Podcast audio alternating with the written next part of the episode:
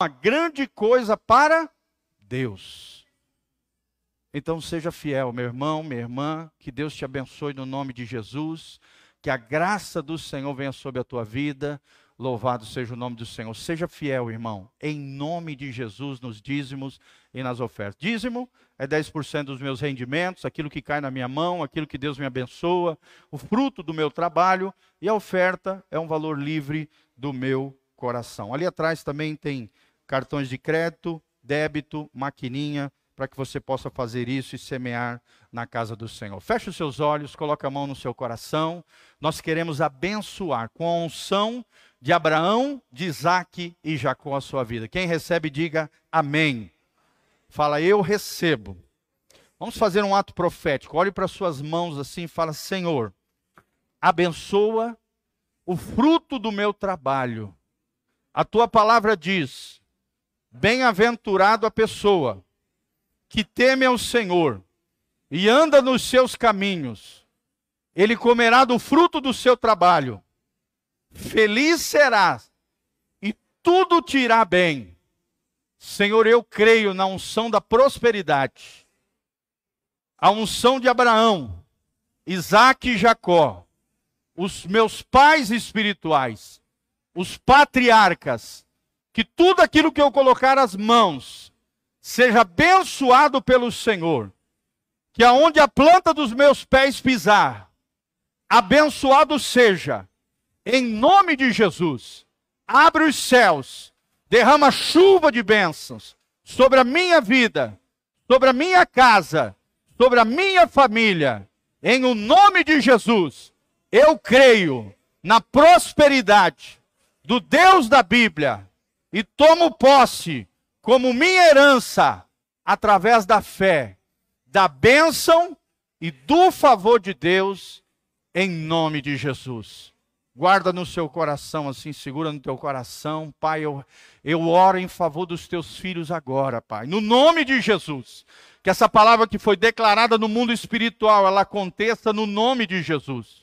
Que os teus anjos estejam operando em favor dos teus filhos, guardando os seus bens, os seus patrimônios, dando sabedoria e graça, entendimento além do normal, sobrenatural de Deus que a unção poderosa do Senhor, de Abraão, Isaac e Jacó, venha sobre os teus filhos, sobre esta casa pastoral, sobre este ministério, sobre a vida de cada irmão e irmã, em nome de Jesus. Que cada um deles possa entender o privilégio que é para nós semear no teu reino e prosperar no Senhor, para o louvor e glória do teu nome, em o nome de Jesus.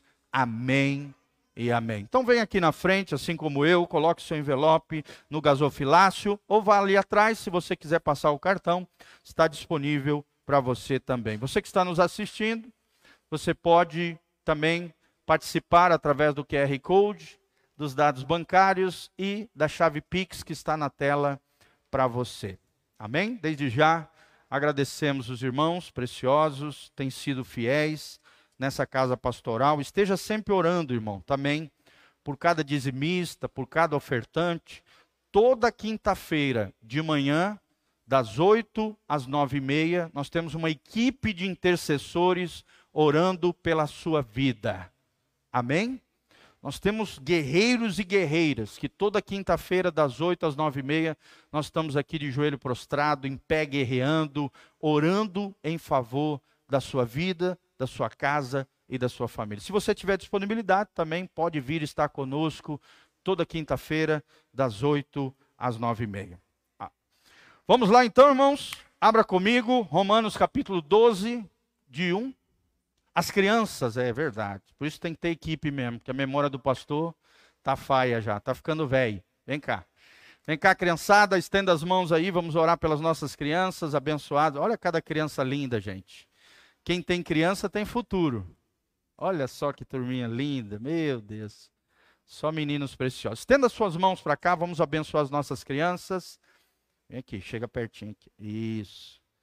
Pai, no nome de Jesus, a tua palavra diz: Deixai vir a minhas criancinhas, porque delas é o reino dos céus. Protege e guarda as nossas criancinhas contra todas as dificuldades, lutas, problemas, Ó Deus, dá sabedoria aos pais para criarem as nossas crianças no temor do Senhor, na bênção do alto. Pai, livra elas das corrupções, sujeiradas, poluições desse mundo. Pai, mantenha um coraçãozinho íntegro, santo, consagrado e dedicado ao Senhor. Que o Senhor levante homens de Deus, futuros homens e mulheres de Deus, cheios do Espírito Santo, profetas na casa do Senhor, abençoados desde tenra idade pelos seus pais e pelo seu pastor, por toda a casa do Senhor, por esta igreja. Dá-nos um coração humilde, quebrantado, simples, singelo, singelo como essas crianças. Assim como diz a tua palavra e saiu da boca de Jesus de Nazaré, se nós não tivermos o coração como um desses pequeninos, jamais herdaremos o reino de Deus. E nós queremos ir para o céu. Dá-nos essa fé essa credulidade infantil que confia, que crê, que vive na alegria e no gozo no Senhor. Abençoe essas crianças em nome de Jesus. Amém e amém. Pode ir lá, meninada. Vão lá com o teacher, com a teacher Sofia. Pode ir lá, vai lá. Eita, meninão lindo. Glória a Deus. Vamos lá, gente, então. Abrir a palavra rapidinho aí. Romanos 12, 1 a 2. O ministério está crescendo, né? Então, cada vez nós estamos, temos mais avisos, atividades e tal. O segundo evento que nós vamos ter vai ser em março, tá? No segundo final de semana de março, os meus pais estarão aqui ministrando na área de família. Eu vou buscá-lo no sábado, lá em Cascavel, e no domingo de manhã e à noite vão estar aqui ministrando para a igreja. Com muita alegria, os meus pais servem ao Senhor há mais de 46 anos, vão estar ministrando na sua vida, nessa comunidade, ministrando da parte de Deus, e vai ser uma benção. Romanos, então, capítulo 12, de 1 a 2. O texto sagrado diz: Rogo-vos, pois, irmãos, pela compaixão de Deus, que apresentei os vossos corpos em sacrifício vivo, santo e agradável a Deus, que é o vosso culto racional, um culto inteligente. Versículo 2: E não sede conformados com este mundo, mas sede transformados pela renovação do vosso entendimento, para que experimenteis qual seja a boa, agradável e perfeita vontade de Deus. Amém? Nós vamos dar destaque ao versículo 2: Não sede conformados com este mundo mas sejam transformados pela renovação do vosso entendimento. Amém? Se você quer experimentar a boa, perfeita e agradável vontade de Deus, você precisa de duas coisas: não se moldar, não tomar a forma mundana desse mundo. Mundana no sentido de secularidade, tudo aquilo que é contrário à palavra de Deus, as vãs filosofias que se ensina hoje que são erradas, equivocadas, contrárias à palavra de Deus. O crente tem que ser diferente. Um grande teólogo cristão, um grande pastor na China, missionário, chamado Watchman Nee, numa das suas obras, A Ortodoxia da Igreja, ele diz que uma das maiores armas que o diabo usa é misturar o crente com o mundo. Um crente mundano, um crente misturado com o mundo, ele deixa de ser relevante, ele deixa de ser efetivo, ele deixa de influenciar as pessoas. Ele vira uma coisa misturada e não uma coisa pura, consagrada e dedicada ao Senhor. Olha o que diz o versículo 1: que nós apresentemos os nossos corpos e corpos aqui no sentido de sermos templo do Espírito Santo, como um sacrifício vivo diante de Deus. Hoje a gente não precisa mais carregar cruz, subir escadaria, ficar mexendo em rosário, ficar adorando um ídolo. Não, irmão, nem sacrifícios de animais em holocaustos, nada disso. O verdadeiro sacrifício para Deus, meu irmão, minha irmã, sabe o que, que é? Você dedicar o teu corpo, a tua alma e o teu espírito a Jesus de Nazaré. Amém? E a pergunta que eu vos faço é: você tem dedicado o teu corpo, a tua alma e o teu espírito a Jesus? Você tem se consagrado, irmão? A sua língua tem sido uma fonte de bênção ou uma água amarga? Só tem murmurado, reclamado, falado palavrão, sujeira, malícia? O seu coração é um coração puro, honesto, correto, íntegro, limpo diante de Deus. Os seus olhos, irmãos, são sujos, cheios de concupiscência, desejos desenfreados, lascívia. Ou você consegue olhar para as pessoas com pureza e singeleza de coração, assim como uma criança. Ela olha o mundo com pureza, com inocência, sim ou não? Sim. Assim os cristãos precisam ser. Não inocente no sentido de ser besta, né? Estrambelhado, não ter discernimento, mas sim de ter pureza no coração, poder olhar para as pessoas, olhando nos olhos e vendo a essência das pessoas, assim como Deus nos vê, nós precisamos olhar para as pessoas com pureza. E as tuas mãos, onde tem tocado? O teu corpo tem sido dedicado ao Senhor, tem sido um templo do Espírito Santo? Ou não? Você tem cuidado da sua alimentação? Você tem praticado exercícios físicos? Você tem cuidado da tua saúde, irmão? Isso aí Deus não vai fazer por você. É você que tem que fazer. Cuide daquilo que você come, cuide da maneira como você viva, vive, durma bem todos os dias. Eu estou ensinando isso para os meus filhos. Nós estamos numa geração, é ou não é, irmão? Uma geração eletrônica, quer ficar até de madrugada mexendo em celular. E tem criança, tem jovem adolescente que está pirando. Vocês sabiam disso? Olha nos Estados Unidos, quanta chacina tem por jovens que são criados dentro das suas casas sem freio, sem limites jovens e às vezes até adultos, que são viciados em jogos, jogos às vezes violentos, que mexem com a cabeça. Tudo isso faz parte desse cosmos, desse mundo, desse sistema mundial, que se não houver equilíbrio, limites, pode destruir a sua vida. Amém? Mas o cristão é diferente. O cristão é como se fosse o, o, mundo é uma correnteza poluída e suja, e o cristão é um peixe que nada nesse mundo contra a correnteza. Um teólogo inglês chamado John Stott, cuja base do estudo que eu estou ministrando hoje para vocês, um dos seus capítulos, dos seus livros, é, se chama Inconformados. Eu fiquei tão impactado com esse capítulo que eu falei, rapaz, eu vou pegar esse, esse capítulo desse livro, vou aprender as verdades aqui, vou montar uma pregação para a igreja. Que coisa linda, querido. E John Stott fala isso. Você pode ser uma vara que fica toda hora para lá e para cá, levada por qualquer vento, ou você pode ser uma rocha inabalável de Deus. Amém? Você pode ser um peixe morto que é levado pela correnteza poluída e suja desse mundo, ou então você pode ser um peixe vivo que nada contra a maré e busca os lugares superiores, as águas saudáveis, as fontes superiores de Deus, a fim de encontrar um lugar tranquilo. E o que, que os peixes fazem? Se multiplicam nas águas tranquilas.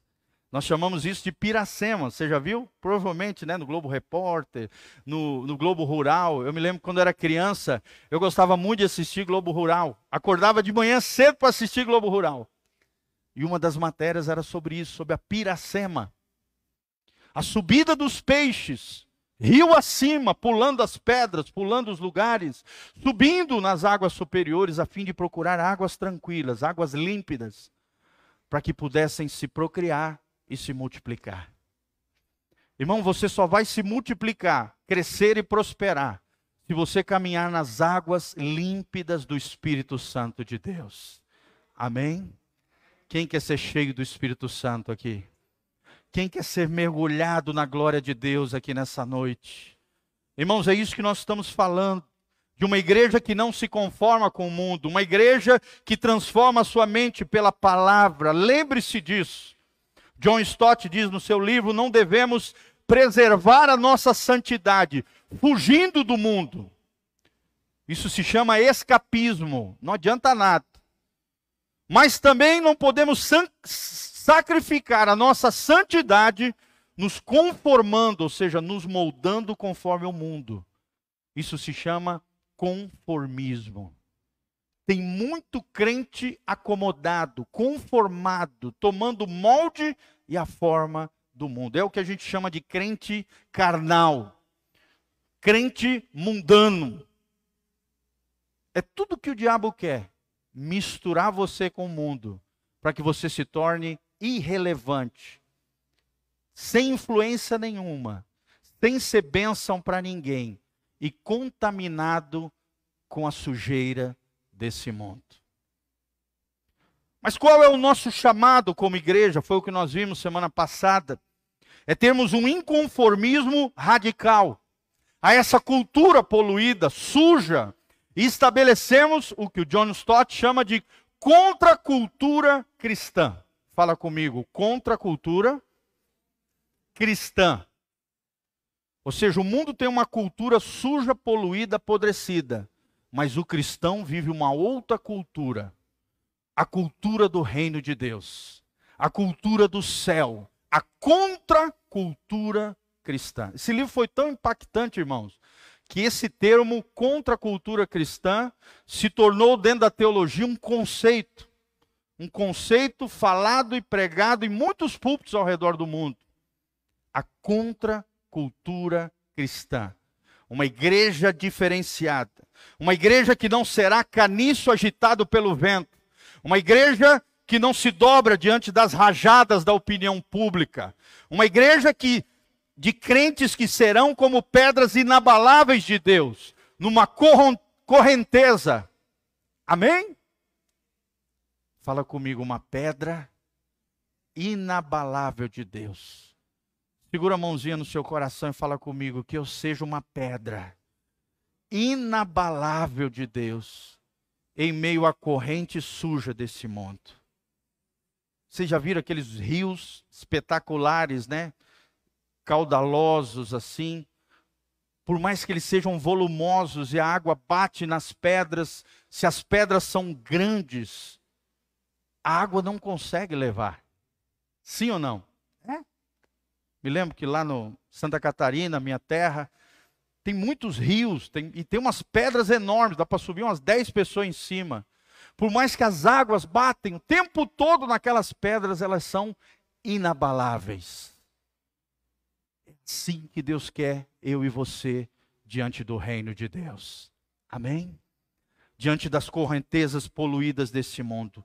Nós não seremos, amados, peixes mortos que boiam na correnteza poluída desse mundo, mas seremos, com a graça de Deus, peixes vivos que sobem contra a maré desse mundo.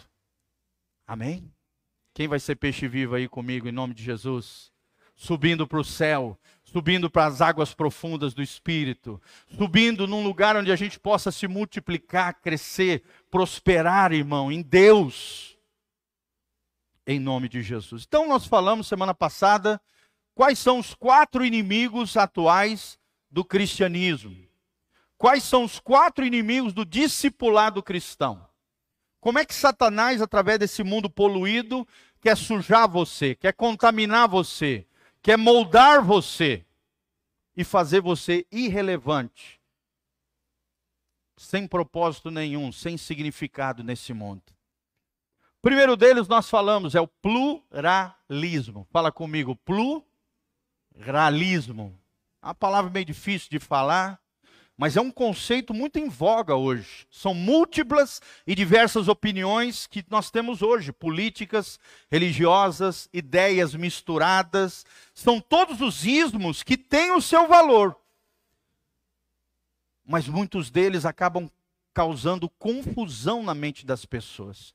E o que eles pedem é que você respeite, que dê preferência, que você absorva todas aquelas ideias de tudo e de todos para que você não tenha ideia nenhuma, para que você perca toda a ortodoxia, todo o fundamento de Deus, todo o fundamento da palavra, para que você tenha a tua cabeça confusa. E aí seja levado como vento dos falsos ensinos e dos enganos dessa terra. Esse pluralismo acaba gerando corações arrogantes, arrogância intelectual, exalta o homem, valoriza o subjetivismo. O que é o subjetivismo? É aquele pensamento que diz: olha, cada cabeça, uma sentença. Cada um anda na luz que tem. O que é verdade para você, Diogo? Para mim talvez não seja. Então fica com a tua verdade, que eu fico com a minha. É a nossa sociedade hoje. Sim ou não, irmãos? Tudo misturado, ninguém sabe em que crer. É aquela bagunça. Às vezes até dentro da igreja você fala com alguns crentes, parece que o cara não entendeu a Bíblia ainda. Tudo misturado, mistura, pluralismo é mistura de ideias, a fim de que você não tenha de forma límpida, cristalina no seu coração, na sua mente, os valores e princípios do reino de Deus. Amém? Aí você vai ficar como se estivesse construindo uma casa em cima de uma gelatina. Também o que diz o Evangelho de Mateus, capítulo 7, uma casa sobre areia. Vai vir as lutas, as dificuldades, os problemas. Se a casa for construída sobre areia, o que, que vai acontecer? A tua vida vai ruir, a tua casa vai ser destruída, os teus sonhos, planos e projetos vão por água abaixo, porque você não tem firmeza. O título desse livro é O Discípulo Radical. Radical não no sentido de louco, desvairado, desequilibrado, mas radical. A palavra radical significa alguém que tem raiz, alguém que tem fundamento, alguém que sabe no que crê, sabe no que espera, sabe em quem confia. E por isso é confiante. Não é uma autoconfiança, mas uma confiança em Deus. Amém? Irmão, quanto melhor tiver a tua vida espiritual, mais confiança você vai ter. Não é em você, é em Deus. É no cuidado de Deus com a sua vida e na tua vida alinhada em Deus. E Deus cuidando de você. Você não vai ficar com medinho daqui e dali, não, irmão. O medo não vai parar, no, pairar no seu coração. Você vai ter confiança absoluta, plena, vai ser uma rocha inabalável de Deus, mesmo em meio às correntezas desse mundo. Amém? Mas lembre, a estratégia do inimigo é te misturar. Faz assim com a mãozinha assim, ó. Fala assim, o que o diabo quer é me misturar com a sujeira desse mundo. É o que ele quer, irmão. E se ele tomar tua mente, ele toma todo o teu ser. Uma mente fraca faz alguém se tornar fraco. Uma mente derrotada transforma você num derrotado. Uma mente fracassada te faz um fracassado. A estratégia do diabo é isso: é tomar a nossa mente, porque ele sabe que a mente ela se transforma em comportamento. O comportamento se transforma em hábitos. Os hábitos revelam o caráter e o caráter define o nosso destino. Tudo começa onde? Na mente, nos pensamentos. Se Satanás tem os teus pensamentos cativo, irmão, ele tem todo o teu ser. Ele vai gerar comportamentos anormais, hábitos destrutivos, deformação de caráter e vai te lançar no inferno como destino. Fala comigo. Mente, pensamento, comportamento, hábitos, caráter e destino. Preste atenção no que nós estamos ensinando hoje. Amém?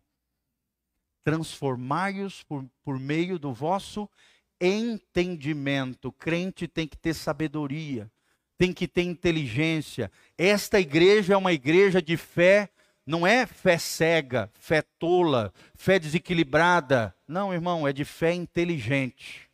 Para pessoas inteligentes. Para pessoas que querem entender o reino de Deus e vivenciar o reino de Deus no seu dia a dia. E aprender que vale a pena em nome de Jesus. Amém? Segundo lugar, irmãos, materialismo. Foi o que nós vimos semana passada. Materialismo, vou falar rapidamente, é uma preocupação ou um foco exagerado nas coisas materiais. Isso pode abafar a nossa vida espiritual, pode prejudicar a nossa confiança em Deus e firma os nossos olhos não no céu, mas na terra. Jesus disse que nós não podemos armazenar tesouros na terra, Mateus 6, 19, mas sim ajuntar, com a graça de Deus, com a ajuda do Espírito Santo, tesouros nos céus. Amém? Como é que a gente armazena tesouros no céu? através da santidade. Você sabia que o ouro na Bíblia é um símbolo da santidade? Quanto maior a tua santidade, vida piedosa, consagrada ao Senhor, mais ouro você vai ter lá no céu. Nas coroas que nós vamos receber lá no céu. A prata na Bíblia significa a redenção de Cristo. Quanto mais você vive uma vida como um redimido, debaixo do sangue de Jesus, cheio do poder de Jesus, mais prata você vai ter na sua coroa lá no céu. Amém? Quem quer ouro? Quem quer prata? E por último, a Bíblia fala de um terceiro elemento que forma as coroas. No original, aqui no grego, é a palavra estefanos. Era uma coroa que era colocada sobre os atletas, sobre os vitoriosos em guerra sobre homens especiais que eram honrados pelos imperadores, pelos reis, pelos monarcas. Estefanos. É o que Jesus vai fazer com você quando você chegar lá no céu. Se você viver uma vida piedosa, consagrada, dedicada, debaixo do sangue de Jesus, debaixo da graça de Deus. E o terceiro elemento são pedras preciosas. Quem vai querer pedras preciosas lá no céu? Amém? que é o que forma uma coroa. Sim ou não, irmãos? Ouro, prata e pedras preciosas são elementos eternos, diferente da palha, do feno e da madeira, que diante do fogo são consumidas e perecem. A Bíblia diz que tudo aquilo que nós fizermos para a glória de Deus e não para a glória do eu, mas para a glória de Deus, nós vamos passar pelo fogo de depuração no momento de juízo que vai haver lá no céu, chamado de tribunal de Cristo.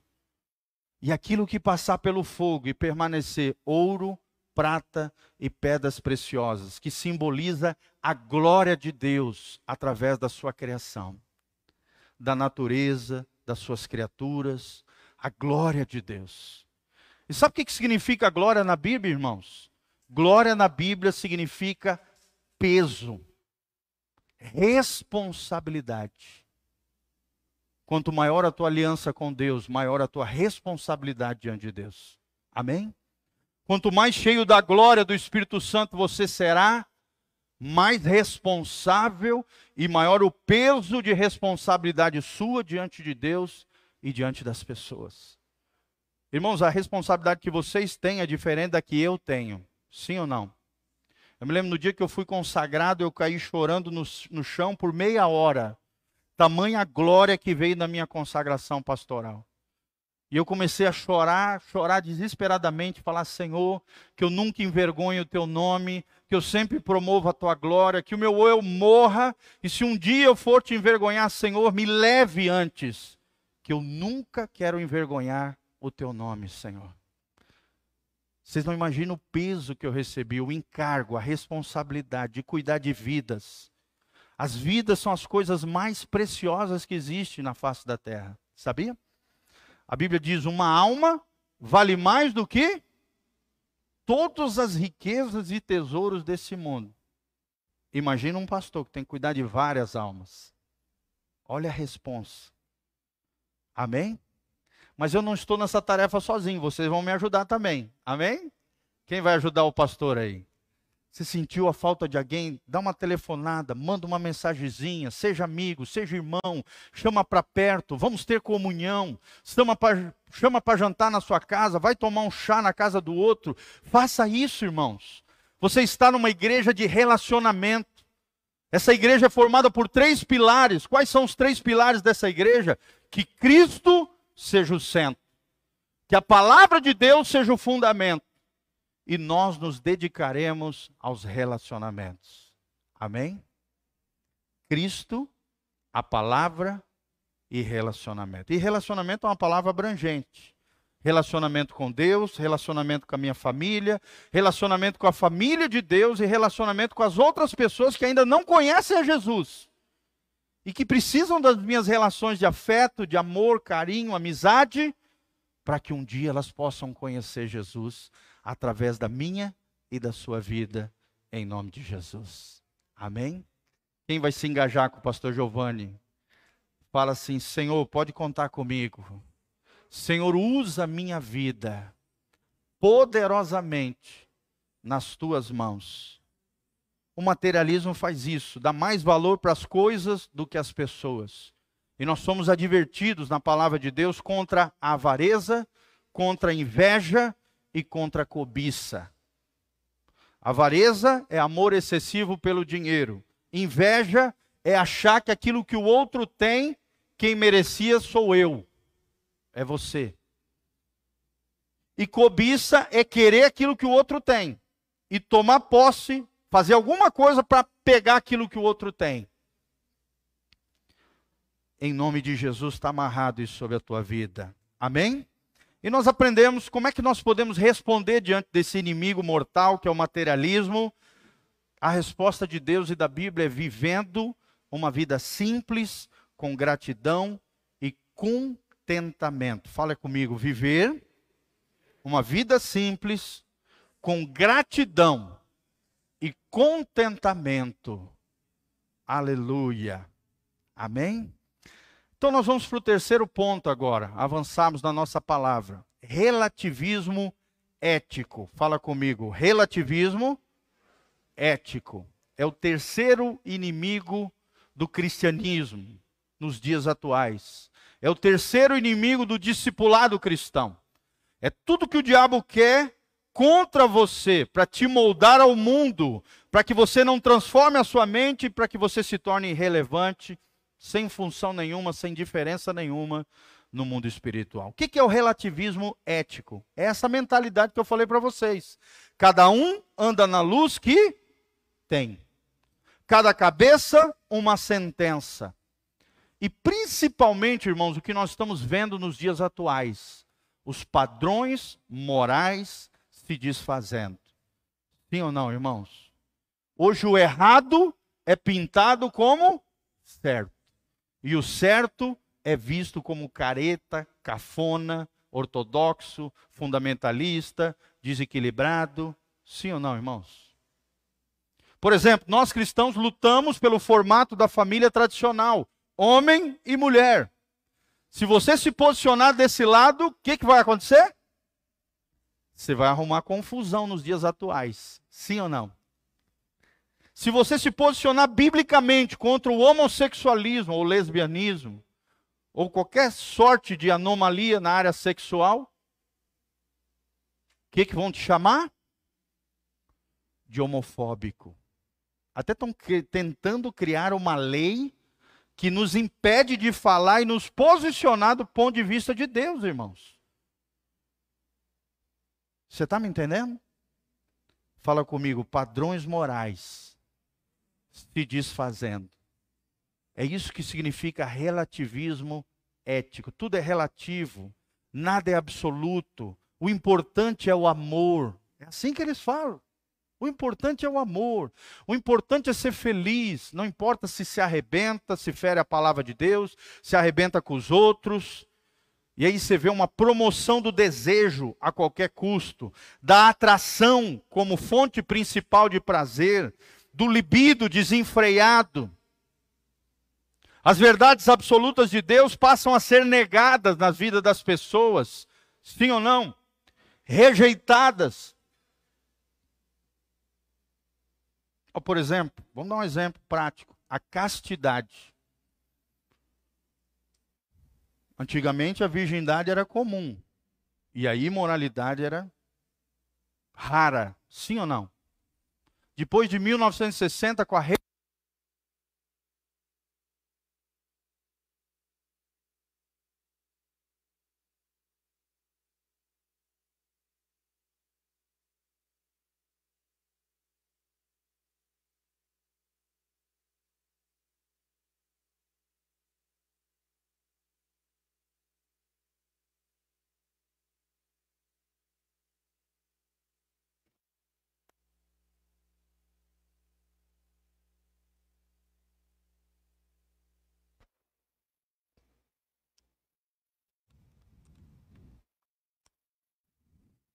Som. Eita. Glória a Deus. Fala aleluia. Uma hora a pilha acaba, tá, irmãos? Dura uns 5, 6 cultos, mas chega uma hora, pipoca, não tem jeito. É eletrônico, né? Graças a Deus. Como eu estava falando, hoje A imoralidade é normatizada. E a castidade é uma coisa esquisita. Sim ou não? Por exemplo, talvez você não saiba, foi feita uma enquete nos Estados Unidos, no meio das igrejas batistas, 70% dos nossos jovens cristãos têm relacionamentos sexuais constantes. Ou seja, não é um pecador que cai e tropeça. São pessoas que praticam ato sexual sem estar casado, sem se arrepender, gente. 70% dos jovens cristãos norte-americanos têm a vida sexual ativa, sem estarem casados. Aí eu pergunto para vocês: a igreja tem sido diferente do mundo, gente? Sim ou não? Sendo que a palavra diz que isso é errado. Que o sexo é lindo e maravilhoso, só que é guardado e preservado apenas depois do casamento. Hoje você fala para um jovem, oh, irmão, tem que segurar a onda aí, tem que se aguardar até o casamento. O jovem vira para você na maior cara limpa e diz: Pastor, eu não consigo ficar sem mulher. Como é que eu vou ficar sem sexo? a igreja se moldando ao mundo, sendo que a igreja foi chamada para viver a santidade do evangelho.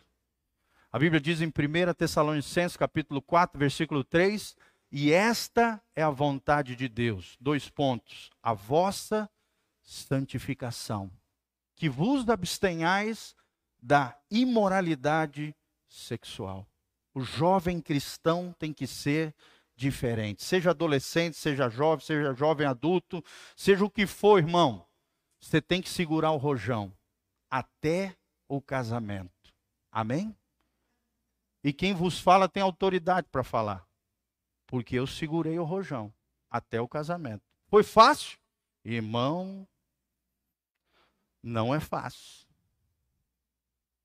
Mas é possível. Eu sou uma prova viva de que a palavra tem razão e que se dois jovens colocarem no coração o desejo e o propósito de ficar em santidade até a data do casamento e só se conhecer sexualmente depois do casamento, é possível. Amém? Mas é tudo que a nossa mídia, a nossa novelas, o nosso Big Brother, nosso não, deles, e está amarrado, em nome de Jesus. Amém? Ensina por aí.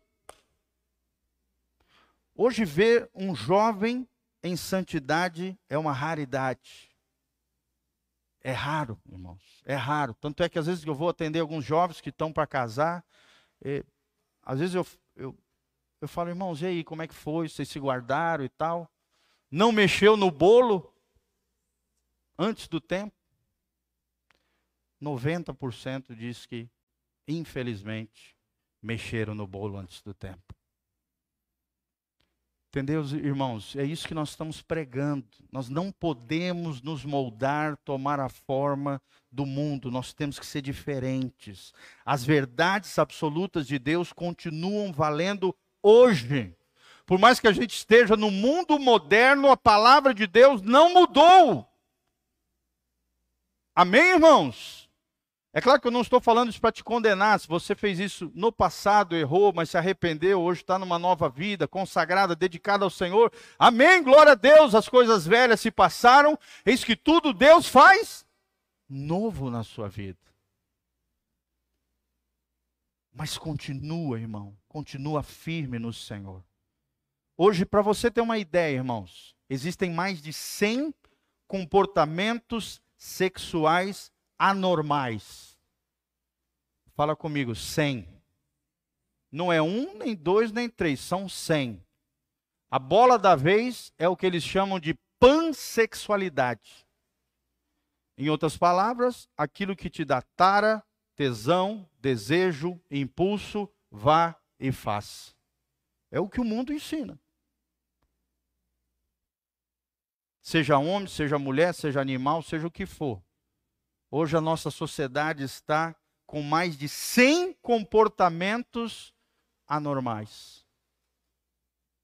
Esse dia mesmo eu vi no jornal encontrar uma gata toda arrebentada com uma camisinha dentro da, do, da sua parte interior. Ou seja, uma gata, um animal que estava sendo violentada por algum doido. Vocês estão entendendo, irmãos? Aonde a nossa sociedade sem Deus está indo?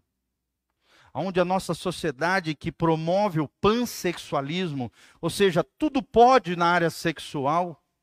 Isso vem desde a Revolução Sexual de 1960. Aquela famosa frase: sexo, drogas e rock and roll. Depois de 1970 começou um outro movimento lá nos Estados Unidos, porque esse lixo geralmente vem de lá. E de lá se espalha por todo o mundo, o chamado divórcio no fault. Ou seja, se divorcie por qualquer razão fútil e banal e no fault, ou seja, não tenha culpa, não se sinta culpado. Diferentemente da Bíblia, irmãos. Divórcio na Bíblia é uma exceção e apenas em alguns casos isolados. Não é por qualquer motivo. Não é porque eu olhei para a cara dela e não fui com a cara dela. Não é porque ela fritou um ovo do jeito que eu não gostei. É assim que estão os casamentos hoje. Qualquer coisa é motivo para se separar, motivos fúteis. Divórcio no out. 1970 começou esse movimento que acabou gerando uma geração de filhos sem os pais. Sem pai, sem mãe, ou então sendo criado pelos avós. E aí nós vemos toda uma geração criada sem limites, muitos deles sem criação formal. Vocês estão entendendo, irmãos? Nada contra, é claro que existem pessoas nesse formato dentro da igreja, é óbvio, nada contra. Às vezes você foi ofendido com isso, machucado, Deus vai te dar graça para superar todas essas coisas, amém? Não se sinta constrangido nesse lugar. Eu estou falando de pessoas irresponsáveis, pessoas que conhecem a palavra, pessoas que conhecem o que a Bíblia diz e de forma dura de coração se voltam contra Deus e saem arrebentando tudo e a todos em busca de prazeres e fantasias. Amém? Fala comigo que Deus tenha misericórdia dessa geração. Irmãos, a nossa oração tem que ser assim: que Deus tenha misericórdia de mim.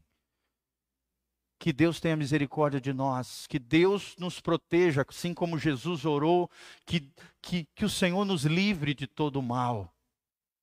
Porque nós vivemos uma geração má perversa, caída, que vai de mal a pior, uma geração que um pecado chama outro pecado e as pessoas elas perderam o senso do certo e do errado.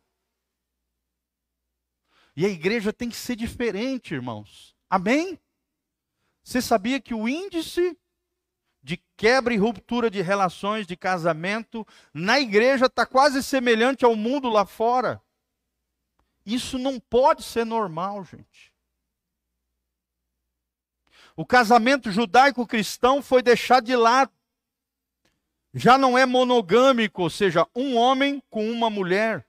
Já não é heterossexual, homem e mulher. Agora é homem com homem, mulher com mulher. Homem com duas mulheres, uma mulher com dois homens. Esse balai de gato que nós vemos hoje. Já não é amoroso, é grosso, é tosco e já não é comprometido. Assim como ensina a palavra, o casamento, fala comigo, é monogâmico, heterossexual, amoroso e comprometido. O amor é comprometido. O verdadeiro amor envolve compromisso, um compromisso de caráter Amém, irmãos? Não é emoção. Se você é, fundamentar o teu casamento, o teu relacionamento da emoção, não vai durar um mês. Porque tem dia que você acorda alegre, sim ou não? Tem dia que você acorda chateado, triste. Então imagina se o fundamento do amor fosse sentimento.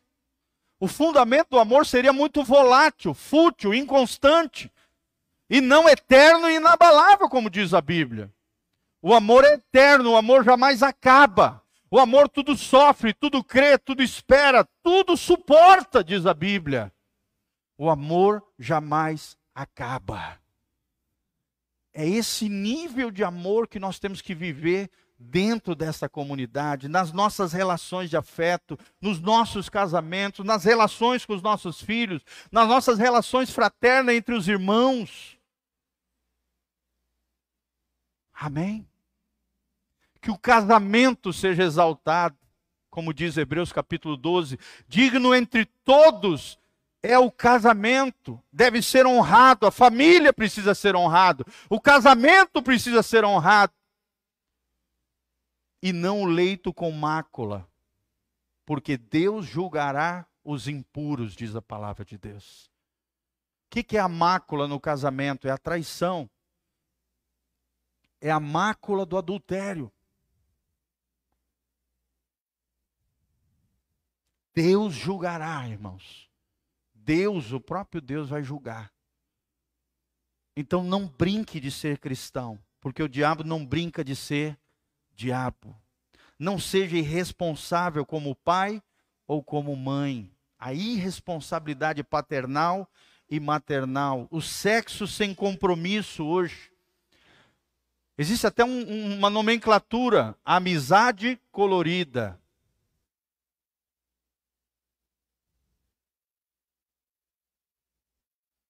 Aplicativos de encontro casuais, sexuais. Tem aplicativos, irmão, talvez você não saiba, eu vou falar para você, ou talvez você saiba. Tomara Deus que você não esteja dentro deles. Existem aplicativos para criar uma vida falsa na área sexual. Existem aplicativos apenas de encontros sexuais casuais. Existem aplicativos que foram criados pelo inferno para destruir casamentos e famílias. Você sabia disso? Tem aplicativo, você chega na cidade, você coloca no aplicativo. Não que eu tenha essas coisas, pelo amor de Deus, tá, irmãos? Eu já vi nas reportagens, nas, nos documentários e tal, mas eu sei porque eu me informo, eu sou pastor, preciso saber. E também já ouvi relatos de irmãos que caíram nessa armadilha. Aplicativo, você chega na cidade, entra no aplicativo, ele rastreia todas as pessoas do perfil que você quer para encontros sexuais casuais, sem compromisso. O sexo hoje é banalizado. O sexo hoje é um deus. O Eros é um deus hoje. Sendo que na Bíblia é colocado como algo tão lindo, tão puro, tão maravilhoso, guardado e preservado, como uma fonte que precisa ser guardada e cuidada para o momento certo. Conforme diz Provérbios, deleita-te na mulher da tua mocidade, sacia-te nos seios dela. Nos seios de quem? Da tua mulher. Do teu marido, não do seio, né? Em outras áreas. Você está me entendendo, irmão? O sexo no lugar certo é para ser desfrutado, é para ser compartilhado, une o casal em amor, e não isso que nós estamos vendo. Amizade colorida, sexo sem compromisso, exposição de corpos. Meus irmãos, minhas irmãs, principalmente, presta atenção aqui, olhe para o pastor. Por favor, não exponha os seus corpos na internet. A mulher cristã é diferente. A mulher cristã, ela anda em sobriedade, ela se veste com trajes corretos, ela não expõe seus seios, muito menos a sua bunda. Não exponha o seu corpo, o seu corpo é para o seu esposo. É guardado para ele, não é para ficar se expondo para os gavião lá fora, para os ricardão.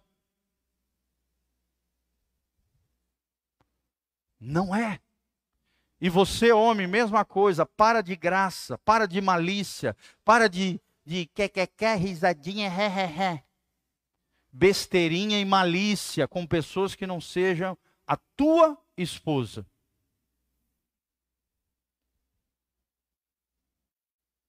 Fala comigo, a malícia é o primeiro degrau para a queda moral.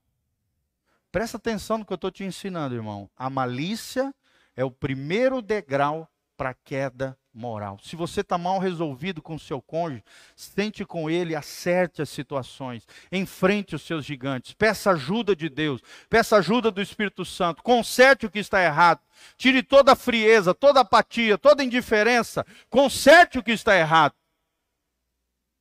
Mas não brinque com essas coisas. Amém? Deus está levantando um povo santo, puro, sem mácula, nem mancha. Deus vai levar para o céu um povo consagrado, santificado, não é perfeito, mas que caminha em perfeição, que cresce de glória em glória, de fé em fé. Amém? Fala comigo, sexo sem compromisso, amizade colorida, aplicativos de sexo casual, exposição de corpos, está amarrado em nome de Jesus, do meio do povo de Deus. Está amarrado em nome de Jesus, do meio do povo de Deus. Cala a boca, Google. Eu não sei tirar esse negócio. Às vezes eu falo uma palavra, aparece lá uma, uma doida falando.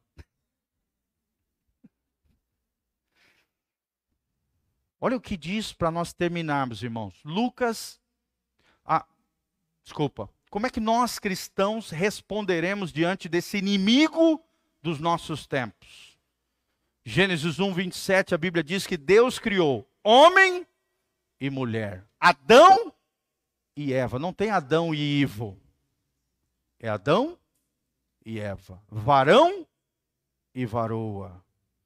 Sexo também na Bíblia, Gênesis 2, 24, é só com compromisso, com aliança. A Bíblia diz: Deixará o homem seu pai e sua mãe, se unirá à sua mulher, e os dois serão uma só carne. Isso é uma coisa sagrada, maravilhosa, que Deus guardou para o casamento. Nós diremos não as coisas erradas desse mundo. Nós, como igreja, lutaremos pelo casamento, pela família, pelos filhos, pelas futuras gerações. Amém? Nós aplicaremos com sensibilidade em nossos lares os princípios bíblicos para o bom andamento da família. E eu quero terminar com Lucas 6,46. Jesus diz: Chamais Senhor, Senhor, e não fazeis o que vos mando. Tem muita gente que chama Jesus de Senhor, mas não faz aquilo que Jesus manda. E tem uma mentalidade que no final da vida tudo vai dar certo, Deus vai dar um jeitinho brasileiro. Irmão, Deus não é assim. Com Deus não tem jeitinho. Com Deus, Deus não passa a mão em coisa errada, a Bíblia diz. Deus não tem o inocente por culpado, nem o culpado por inocente.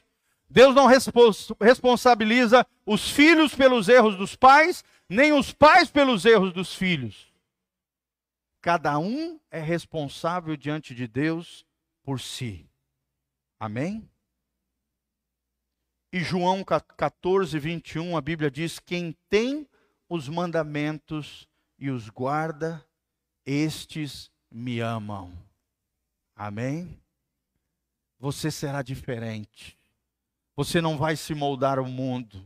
Você vai transformar a sua mente. Você vai experimentar a boa, perfeita e agradável vontade de Deus.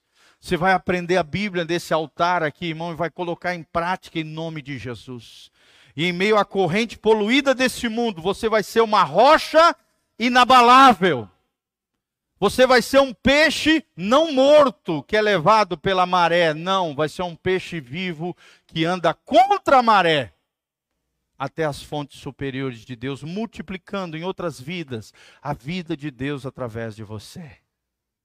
Amém? Mas lembre-se, obedeça os mandamentos do Senhor. Lá em João, o texto sagrado também diz: aquele que me ama e obedece os meus mandamentos, Jesus diz no final ali, em João 17, ele diz: Eu e o Pai viremos sobre ele e faremos nele morada. Quem quer ser morada de Deus aqui? Dá um glória a Deus. Irmão, se você quer ser morada de Deus, lembre-se, obedeça a palavra de Deus. Viva os valores do reino de Deus. Viva a fé cristã de verdade. Não seja um crente meia-boca, um crente misturado, um crente sujo, um crente que escandaliza, um crente que envergonha o nome de Jesus. Não. Você vai ser diferente em nome de Jesus. Amém? Quem recebe essa palavra para a sua vida, guarda no seu coração e sai aqui cheio da unção, da graça e da glória de Deus. Eu não terminei essa palavra, tá? Ainda falta mais um pontinho. O Espírito Santo vai conduzindo a gente. Eu achei que eu ia pregar essas quatro palavras, os quatro princípios, num dia só. Só que é o Espírito Santo que nos guia. Ele nos leva para onde ele quiser. Amém? Então, uma próxima vez, pastor Giovanni ministrar, nós vamos terminar essa palavra em nome de Jesus. O título: Inconformados com este mundo. Quem é inconformado com este mundo fica de pé. Vamos adorar ao Senhor. Queria que você fechasse os seus olhos, que você colocasse a mão no seu coração. Falasse com Jesus agora. Fala com Jesus, Senhor, eu me consagro a Ti.